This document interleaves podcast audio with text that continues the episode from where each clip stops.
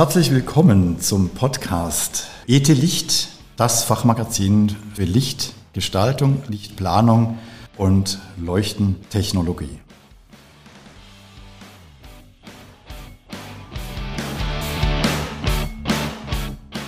Wir sprechen heute zur Lichtgestaltung über die Räume des Erweiterungsbaus des Kunsthauses Zürich von David Chipperfield. Mein Gesprächspartner ist Hans-Peter Keller, Lichtgestalter IALD sowie Geschäftsführer und Inhaber der Mati AG in Zürich.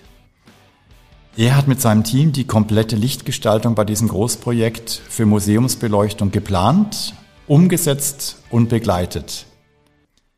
Herzlich willkommen, Hans-Peter Keller, Sie sind langjähriger, erfahrener Lichtgestalter. Wenn Sie kurz zu Ihrem Werdegang ein paar Worte sagen. Ja, also die Mathe AG, die gibt's, die gibt's nächstes Jahr für 30 Jahre. Wir haben also früh begonnen, waren immer in der Sparte Museen tätig. Früher als ganz am Anfang haben wir Ausstellungen beleuchtet. Bald einmal kam dann das Planen von Museen und das waren in erster Linie historische Museen, naturhistorische Museen, also diese ganze andere Sparte von Museen gegenüber den Kunstmuseen. Kunstmuseen planen wir seit ungefähr 15, ja, auch schon bald knapp 20 Jahre. Wir haben in der Schweiz einige große Projekte gemacht. Dieses Projekt hat uns zehn Jahre lang begleitet, von dem wir jetzt sprechen werden. Vielleicht noch ein Wort zu unserem Firmennamen. Das weiß nie jemand, aber Mati heißt das Auge oder der Blick auf Griechisch. Das wollte ich eh schon längst mal fragen. Jetzt haben Sie endlich mal ein großes Geheimnis gelüftet, was in der Lichtszene äh, noch sicherlich nicht jedem bekannt war. Wollen wir einsteigen, Herr Kähler? Ja. Wie fing denn überhaupt diese ganze Lichtgestaltungsidee an. David Chipperfield ist ja in aller Munde gerade als Architekt, als Stararchitekt. Was bildete für Sie so die Basis für diese Gesamtkonzeption dieses komplexen Auftrags? Also ich muss sagen, dass wir schon länger mit äh, David Chipperfield Architekten in Berlin arbeiten. Das, ja, vielleicht sieben, acht Jahre schon vor dem Kunsthausprojekt ging das los. Und da kennt man irgendwann die Sprache des Architekten und ich muss sagen, dass wir uns mit diesem Büro sehr, sehr gut verstehen. Das heißt, wir bekommen an und für sich sehr viel Freiraum. Andersherum sprechen wir auch ihre Sprache. Und so harmoniert das ohne wirklich riesige Grundsatzdiskussionen. Ich kann es zusammenfassen, das Lichtdesign für David Chipperfield ist in aller Regel schlicht, funktional, zurückhaltend, eher unspektakulär. Es gibt Ausnahmen, wie beispielsweise die Bar im Kunsthaus oder der Festsaal. Natürlich sind auch die Ausstellungsräume in dem Sinn Ausnahmen, denn hier ist die höchste Qualität gefordert. Wenn Sie schon die Bar angesprochen haben, einer der Ausstellungsräume der ja sozusagen den Mensch in den Rück Mittelpunkt rückt, die Bar, Kommunikation, Interaktion, die Menschen, die Besucher, die Besucherinnen gehen an die Bar. Er strahlt Wärme, grazile Ruhe und so irgendwie den Charme der 40er oder der 20er Jahre fast aus, mit solchen ganz speziell designten Retro-Leuchten. Wenn wir schon da, da dabei sind, was ist da das Besondere hier dabei gewesen bei der Bar? Ja, die Bar bildet zusammen mit dem Shop, muss man sagen, ein, ein, ein Paar eigentlich. Der Eingang befindet sich in der Mitte des Gebäudes. Links ist dann die Halle und der Shop und rechts die Bar. Die sind gleichermaßen ausgestattet. Was die Beleuchtung anbetrifft, diese Leuchten hat, und das ist eine Ausnahme in diesem Projekt, diese Leuchten hat tatsächlich der Architekt selbst entworfen und wir waren um die Umsetzung bemüht mit einem italienischen Hersteller. Vielleicht noch speziell in der Bar, das war für uns eine riesige Krux. Es ist ein Bild von Paul Klee hinten, groß, quasi bildet das Ende der Bar. Das Bild reicht von Wand zu Wand und von Decke bis auf die Sitzbänke hinunter, ist also enorm groß und da war die Krux, wie beleuchtet man das? Aus sehr kurzer Distanz. Also das war, das war seine Herausforderung in dieser Bar, aber sonst, ja, sie lebt auch sehr stark vom Tageslicht. Natürlich geht man eher nachts in die Bar, aber immerhin, also Shop und Bar haben auch sehr viel Seitenlicht, Tageslicht. Wie sah denn jetzt diese Gesamtevolution dieser Zielsetzungen jetzt von Architekten, von David Chipperfield aus? Für diese sichtbare Realität dieser vielschichtigen und sehr komplexen Räumlichkeiten. Also zehn Jahre sind eine lange Planungszeit, das heißt, es gibt technische Neuerungen, das bildet eine Grundlage, dass man ändern muss, dass man die alte Planung nicht so weiterziehen kann. In unserem Fall äh, fielen wir wirklich direkt in die Geburt von LED hinein. Das heißt, das Projekt wurde im Grunde genommen komplett neu geplant, nachdem man entschieden hat, dass man vollständig auf LED wechselt. Wir hatten schon vor zehn oder sind ja elf Jahre eigentlich schon erste LEDs im Projekt drin, aber natürlich eher im rückwärtigen Bereich. Qualitativ war sie noch nicht so weit, dass man sie einsetzen konnte und das hat sich geändert. Das heißt, die Halle als Beispiel ist 19 Meter hoch.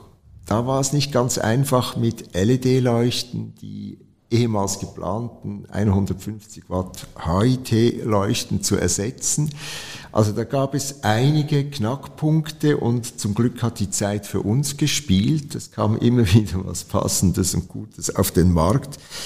Die Schwierigkeit war natürlich, das alles dann in ein ähnliches Layout zu bringen, so dass das nicht ein kompletter Stilwechsel in der Beleuchtung gibt und daraus resultiert. Aber schlussendlich ist das eine der großen Evolutionen und dann sind die Ausstellungsräume waren ursprünglich anders geplant. Die Ausstellungsräume, da haben wir auf Wohlwasche gesetzt und Strahler und Fluter. Und das hat äh, nach einem Besuch im Kunstmuseum Basel, Erweiterungsbau, den wir auch geplant haben, hat zu einem Umdenken bei der Bauherrschaft geführt und es wurde dann dieses System der offenen Leuchten wie in Basel favorisiert und wir mussten das wieder umplanen auf dieses galerienartige Grundlichtsystem. Sie haben ja diese ganze Kunstlichtkonzeption über alle Phasen mit Ihrem Team begleitet, geplant, umgeplant. Konnten Sie denn da auch aus Ihrer Sicht komplett neue Wege gehen oder gab es da irgendwie schon ein eng gestricktes ja, eng gestrickte Vorgaben vom Architekturbüro.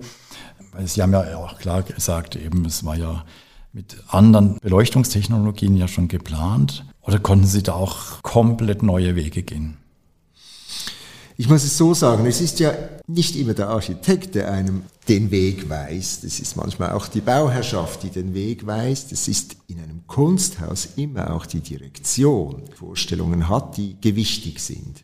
Und in dem Sinn würde ich sagen, waren wir hier eher in einem Korsett von vielen Beteiligten, die alle ihre Meinung hatten und das hat dann natürlich zur Folge, dass die Freiheit etwas eingeschränkt ist. Es gab meine Erfahrung bei kleineren Projekten oder bei weniger aufwendigen Projekten ist meistens auch die Freiheit etwas größer. Hier kamen auch energetische, sehr strenge Vorgaben dazu, so dass es eigentlich ganz angenehm war, in diesem Chipperfield-Stil zu arbeiten, nämlich sachlich, schlicht und stringent. Sie haben jetzt gerade energietechnische Aspekte äh, angesprochen. Thema Minergie, wenn wir das jetzt gerade mal noch kurz aufarbeiten. Jeder möchte ja natürlich Energie sparen, muss Energie sparen, Energiezertifikat. Was waren da so die besonderen Knackpunkte natürlich für Sie als Lichtkreateur?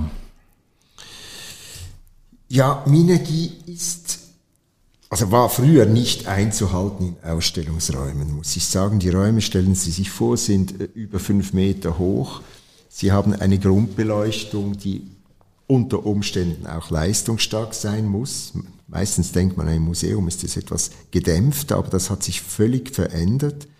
Wo früher Vorgaben bei Kunsthäusern bei 300 Lux auf den Wänden lagen, so sind es heute 600 Lux. In Basel waren es 800 Lux. Das heißt, es gibt immer mehr die Tendenz, Natürlich schützt man die heiklen Bilder, aber es gibt die Tendenz bei noch lebenden Künstlern, bei Fotokunst und so weiter, eben das auch mal knallen zu lassen, wenn ich das etwas salopp sagen darf. Und das heißt, wir brauchen Energie. Mit den LEDs kam auch hier eine Hilfe dazu. Also ich denke, wir haben die Minergie-Richtlinien eingehalten bei diesem Projekt. Nur, was ist denn eine Ausstellungsbeleuchtung wandelt sich, die wandelt sich andauernd. Also gibt es eine spotbetonte Beleuchtung in einer speziellen Ausstellung, in einer anderen ist es nur das Grundlicht. Das heißt, man musste mit Durchschnittswerten rechnen, was immer eine gewisse Unschärfe abgibt. Die übrigen Räume, die sind natürlich nach strengen Minergievorgaben geplant.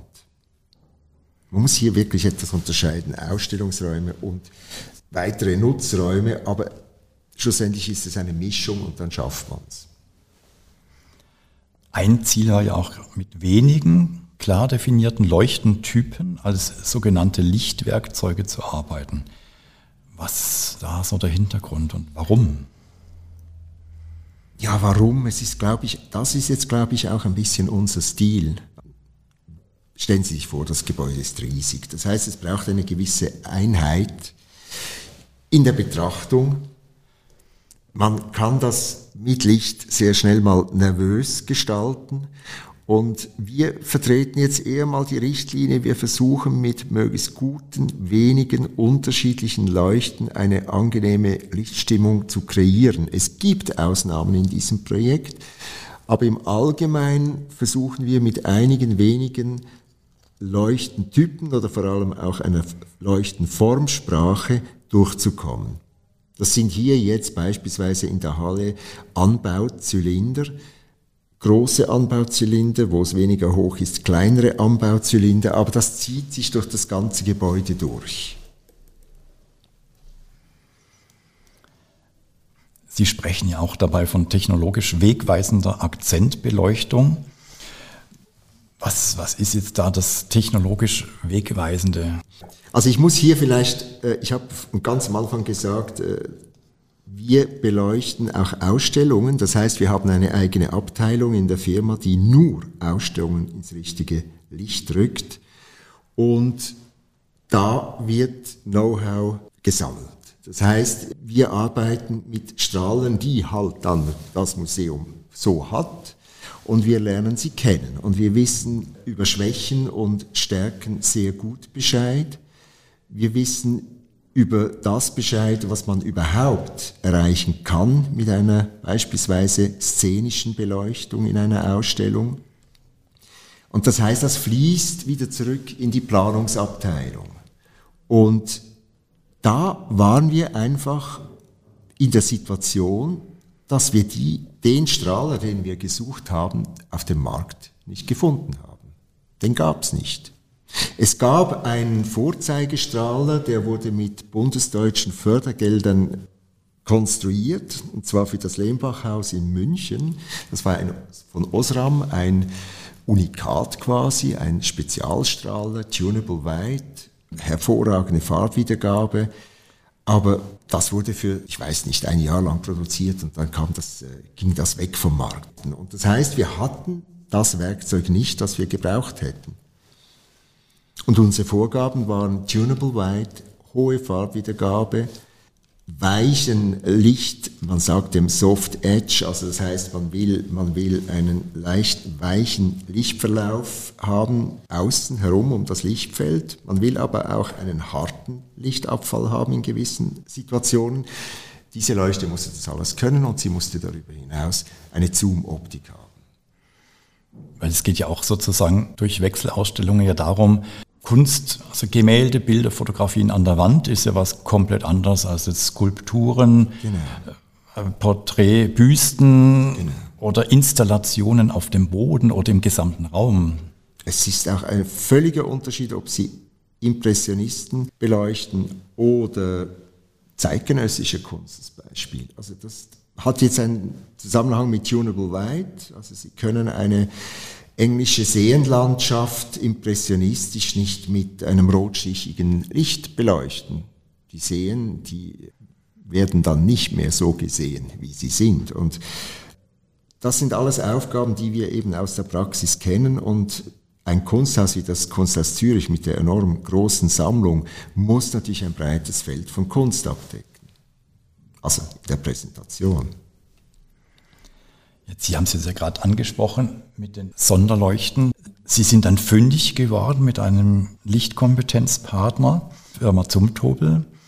Hat sozusagen Sie gerettet oder wie, wie, wie kam es da zu dieser Zusammenarbeit für diese speziellen Sonderleuchten mit dieser neuartigen Produktentwicklung? Das ging einige Umwege. Eigentlich, gut, es gibt Firmen, die sind nicht so flexibel, dass man sie anfragen kann, so etwas äh, grundsätzlich neu zu entwickeln. Also ist die Auswahl schon mal etwas geringer. Wenn man dann einen Partner sucht, der wirklich eine solche Leuchte von Grund auf bereit ist zu entwickeln, kommt hinzu, David Chipperfield hat das Design von der Arcos-Serie von Zumtobel gemacht und in dem Sinne waren die Architekten natürlich froh, wenn das eine Zumtobelleuchte war, denn das entspricht ihrem Designvorstellungen.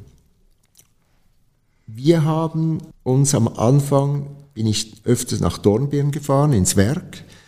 Und das war eine super Unterstützung, muss ich sagen. Also ich habe kompetentesten Konstrukteure vis-à-vis -vis gehabt und das war, das war wirklich toll, so etwas zu entwickeln. Wir kamen am Anfang mit großen Vorgaben. Wir wollten auch, dass diese Leuchten nicht mehr über DALI gedimmt werden, sondern über Bluetooth. Und da war eine Begeisterung drin, das hat wirklich gut getan. Und sie haben uns dann jeweils Prototypen, zum Teil wirklich mit 3D-Druck hergestellte Prototyp gebracht und wir haben sie bei uns, wir haben einen entsprechenden Testraum, gemessen, geprüft, vor allem optisch geprüft. Wie, ist, wie gut ist das Lichtfeld? Gibt es hier noch Verbesserungsmöglichkeiten oder Bedarf? Und dann ging das wieder zurück und das war so ein, ein Ping-Pong, der, muss ich sagen, aufwendig war für Zumtobel, auch für uns an und für sich aufwendig, aber ein wunderbares Resultat hervorgebracht hat. Und etwas mildernd für Zumtobel dürfte gewesen sein, dass wir parallel für die Fondation Baylor neue Strahler benötigten und quasi als Spin-off aus dieser Entwicklung in etwas kleinerer Form, etwas anderem Gehäuse, konnte dann diese Technologie auch bei Baylor eingesetzt werden und ich kann nur sagen, die sind begeistert davon. In Zürich habe ich noch kein Feedback, denn das Haus ist noch nicht geöffnet und wird momentan ja erst eingerichtet. Sie haben auch Bluetooth angesprochen statt DALI-Steuerung. Bluetooth klingt ja nach App, ganz genau. modern, einfach, genau. simpel. Wie wird da die Leuchte gesteuert? Also das Problem bei DALI war ja immer, DALI heißt, ich muss die Leuchte adressieren. Und wenn ich jetzt, und das ist im Museumsalltag normal, eine Leuchte nehme und sie in einem anderen Raum gebrauchen möchte, dann wird sie vom System nicht mehr erkannt. Und dann beginnt's und dann wird's teuer. In aller Regel kommt dann der Steuerungsspezialist der Steuerungsfirma und das ist an einem Wochenende und die richten auch an Wochenenden ein, ist das dann nicht ganz lustig zu organisieren. Es ist umständlich mit DALI. Vor allem wird es dann noch umständlich, wenn Sie auch noch Tunable White damit lösen möchten. Und wir haben in Basel das riskiert, also in Rien bei der Fondation Baylor auf Bluetooth zu machen, denn hier wird eine Leuchte erkannt. Ich nehme eine Leuchte, stecke sie an die Stromschiene und sie wird im System erkannt und ich kann sie einer Gruppe mit einem Mausklick zuordnen. Also das funktioniert da allerbestens. Wir hatten am Anfang natürlich Befürchtungen von wegen Sendeleistung und so weiter, aber inzwischen gibt es die Bluetooth Mesh-Technik, das heißt, es ist kein Problem mehr, auch in sehr großen Räumen mit den Leuchten über Bluetooth zu kommunizieren. Darf ich fragen, die Schnittstelle, läuft die dann irgendwie über den Laptop oder über Handhelds, Tablets? Tablets? Wir haben Tablets.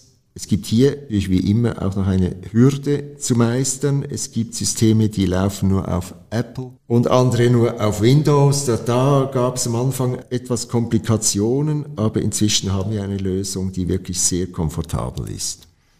Also auch dann von Zumtobel eine entwickelte App-Lösung oder ist die frei am Markt schon verfügbar? Die ist auf dem freien Markt verfügbar. Tridonic gehört zum Tobel. Auch von dieser Seite her gibt es entsprechende Apps. Jetzt Diese Mobilität, die Sie jetzt ansprachen, jetzt in der Steuerung, die ist ja auch wichtig für die Leuchten bei den Ausstellungsräumen ganz speziell, um modulare, flexible Systeme mit komplett neuer Beleuchtungsart zu kreieren für riesige Wand- oder riesige Bodenflächen, egal ob Bilder. Sie sprachen das ja schon an mit der richtigen Farbtemperatur, Farbwiedergabeindex oder Skulpturen natürlich mit der Kontrastierung, die Inszenierung der Räumlichkeit. Was waren da so noch die besonderen Herausforderungen, dieses sozusagen in dieser gesamten Raumästhetik hinzubekommen? Sie müssen sich vorstellen, also vor, ich spreche jetzt von den Ausstellungsräumen. An der Decke hat es nur sichtbar Stromschienen eingelassen in der Decke.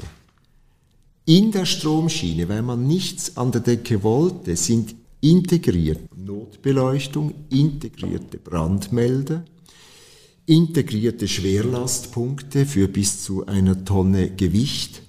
Das heißt, um es noch abzurunden, es hat noch zusätzliche Lüftungsabzugskanäle links und rechts der Stromschiene. Das heißt, wir hatten irgendwann die Krux, was kriegen wir denn noch in diese Stromschiene rein, wenn überall irgendwas im Wege ist und Sie kennen die Gesetze, also Notlicht geht, aber Brandmelder muss 50 Zentimeter von einer Leuchte entfernt sein und so weiter. Das war eine riesige Herausforderung. Wir haben tagelang die Schienen, wir konnten natürlich Einfluss nehmen, wo der Brandmelder hin muss und so weiter, aber das war dann ein Austarieren, wo Leuchte, wo fremdes Nicht-Lichtelement. Und das war eine große Herausforderung. Die Leuchten, die wir haben, diese Grundleuchten nach dem System, wie ich erwähnt habe, von Basel, die sind Stromschienenleuchten. Ich kann die ausklinken und wieder einklinken. Die funktionieren über DALI, weil die gehören zu einem Raum und werden kaum rausgenommen. Wir hatten hier aber die Herausforderung, dass die Direktion an und für sich eben dieses System favorisiert hat, gleichzeitig aber auch Lichtstimmungen wollte, wo nur das Rauminnere im Licht ist und nicht die Wände. Das heißt, wir haben auch zusammen mit Zumtobel Vorsätze konstruieren lassen, die kann man vorne auf die Leuchte klicken, die Leuchte ist immerhin 1,50 Meter lang, und dann hat man ein feines Raster, und strahlt wirklich nur noch nach unten. Es ist dann eine sehr dezente Form der Beleuchtung. Die Wände bleiben tatsächlich dunkel. Also das wäre dann auch ideal für äh, Raumgestaltungen oder äh, Rauminstallationen. Genau, genau, genau. Und nie, was, was eine Riesenherausforderung ist, das wird oft nicht bedacht, ist, dass die Wände zwar da sind, aber nach kurzer Zeit werden Wände in die Ausstellungsräume hineingestellt. Das ist immer etwas, was man mit bedenken muss. Ach, was ist, wenn hier der Raum aufgedrittelt wird oder aufgeviertelt wird mit, mit riesigen Stellwänden, dann muss die Beleuchtung ja genauso funktionieren wie als leerer Raum. Also alles in allem klingt es als sehr spannendes Konzept mit sehr großen Herausforderungen. Ich würde sagen, wir kommen so langsam zum Ende unseres Podcasts. Ihr persönliches Fazit, Hans-Peter Keller, bei dem Großprojekt, welches ja endlich für die breite Öffentlichkeit Anfang Oktober 2021 nun eröffnet werden wird. Was ist da Ihr spezielles Fazit? Ja, zum einen ist man natürlich auch froh, ist eine riesige Arbeit mal abgeschlossen, das muss ich ehrlich sagen, weil sie hält einem auf Trab. Das ist auch schön, aber es ist auch gut, wenn wieder etwas Neues kommen wird. Ich freue mich ganz besonders diesem, bei diesem Projekt um den Betrieb. Ich bin gespannt, wie das Haus funktioniert mit den Ausstellungen. Das wissen wir alle noch nicht. Wir wissen nicht, wie die Menschen darauf reagieren werden. Das ist doch schön dann zu beobachten und ich werde sicher ein Besucher des Kunsthauses Erweiterungsbaus sein. Sie haben einen ganz tollen Festsaal in diesem Haus und ich hoffe, Sie werden ihn bei der Eröffnung füllen. Ich bedanke mich ganz herzlich für das spannende Gespräch. Hans-Peter Keller. Mein Name ist Markus Futig, Chefredakteur des ET Licht und ich freue mich, wenn wir uns alle im Kunsthaus Zürich zur Eröffnung Anfang Oktober 2021 sehen. Und das Interview im Detail lesen Sie jetzt im nächsten ET Licht, Ausgabe 2 2021. Ihnen, liebe Zuhörerinnen und Zuhörer, viel Spaß beim Erkunden des neuen Erweiterungsbaus des Kunsthauses in Zürich. Besten Dank auch Ihnen.